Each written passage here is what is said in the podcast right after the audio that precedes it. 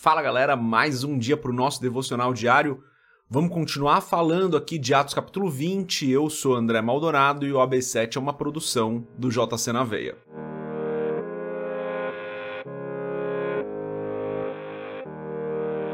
Atos capítulo 20, a partir do versículo 17, diz o seguinte: De Mileto, Paulo mandou chamar os presbíteros da igreja de Éfeso. Quando chegaram, ele lhes disse: vocês sabem como vivi todo o tempo em que estive com vocês, desde o primeiro dia em que cheguei à província da Ásia. Servi ao Senhor com toda a humildade e com lágrimas, sendo severamente provado pelas conspirações dos judeus. Vocês sabem que não deixei de pregar-lhes nada que fosse proveitoso, mas ensinei-lhes tudo publicamente e de casa em casa. Testifiquei, tanto a judeus como a gregos, que eles precisam converter-se a Deus com arrependimento e fé em nosso Senhor Jesus. Agora, compelido pelo Espírito, estou indo para Jerusalém, sem saber o que me acontecerá ali. Senão que, em todas as cidades, o Espírito Santo me avisa que prisões e sofrimentos me esperam. Todavia, não me importo, nem considero a minha vida de valor algum para mim mesmo, se tão somente puder terminar a corrida e completar o ministério que o Senhor Jesus me confiou, de testemunhar do evangelho da graça de Deus. Até aqui só, galera, só até o versículo 24. Vamos fechar os nossos olhos, curvar nossa cabeça e fazer uma oração.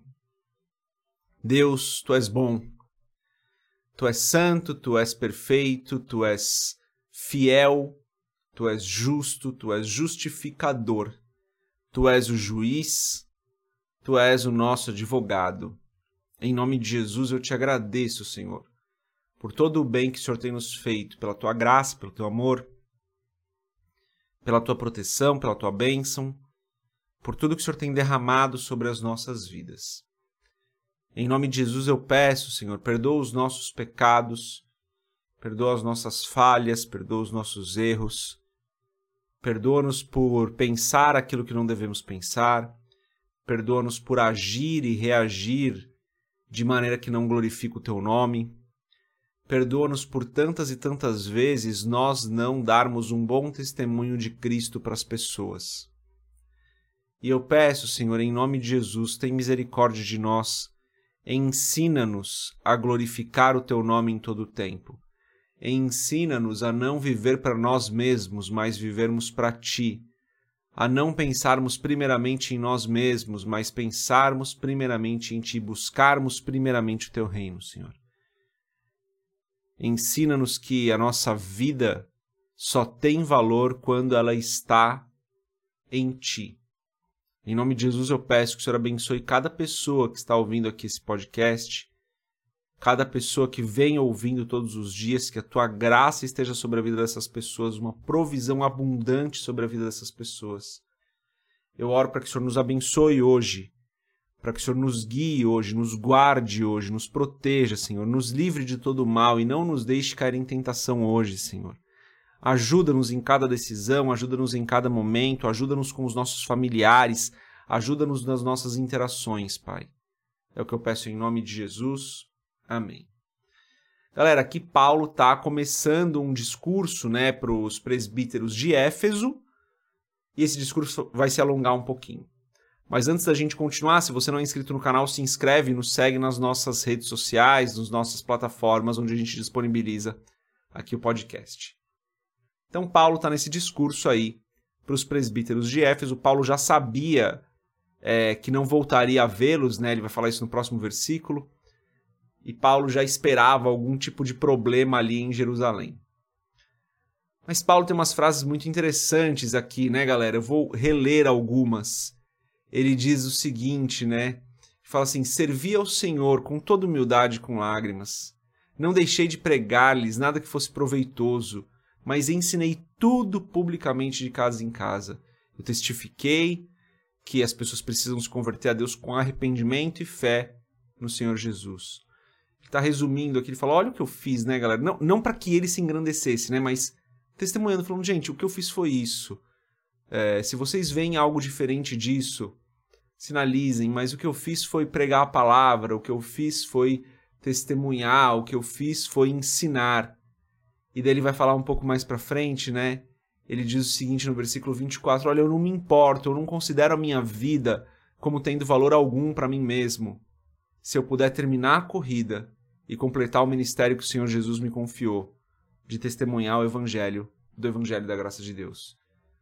Olha o que Paulo considerava importante aqui, né, galera? Ele, ele declara isso: eu não me importo, eu não considero a minha vida de valor algum para mim mesmo. A minha, ele fala assim: a minha vida não tem valor.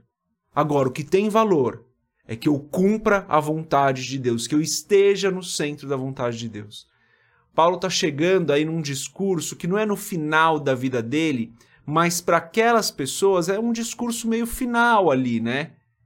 E ele fala: Olha o que eu fiz com a minha vida, galera, e para mim é isso, esse é o objetivo. E quando eu li isso, quando reli dessa vez, né, isso, fiquei pensando: ok, e quando a gente chegar no final da nossa vida, o que a gente vai poder falar?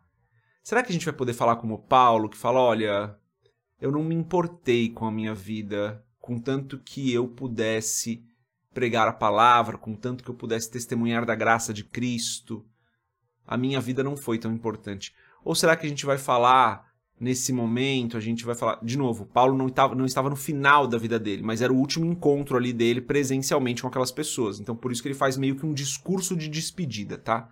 Não era o final da vida dele, eu estou fazendo uma analogia. Quando a gente chegar nesse momento, quando a gente chegar no final, quando a gente chegar nesse discurso de despedida com algumas pessoas, será que a gente vai falar do quê? Do que, que a gente vai poder falar, né? Será que a gente vai poder falar como Paulo, que disse: Olha, eu, eu fiz o que eu precisava fazer. Vocês viram eu fazendo isso. Enquanto eu estive com vocês, eu preguei a palavra. Olha que importante isso, né, galera? Num momento de despedida ali, Paulo pode virar para aquelas pessoas e falar: Eu preguei a palavra. É, eu mostrei para vocês que o caminho é o arrependimento dos seus pecados e a fé em Cristo. Será que a gente vai poder falar a mesma coisa para as pessoas que estão à nossa volta?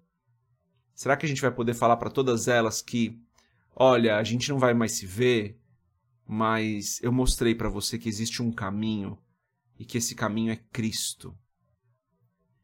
Eu acho que eu não vou poder falar isso para todas as pessoas, galera. E isso me leva a refletir: será que eu tenho investido meu tempo com as pessoas da maneira correta? Eu certamente estou refletindo aqui enquanto eu falo, eu certamente não vou poder falar isso para todas as pessoas. E o que tem de mais importante do que isso? Paulo fala isso no versículo 24, né? Olha, minha vida não é preciosa, contanto que eu possa pregar, contanto que eu possa falar de Cristo. Então eu acho que é uma reflexão que a gente precisa fazer.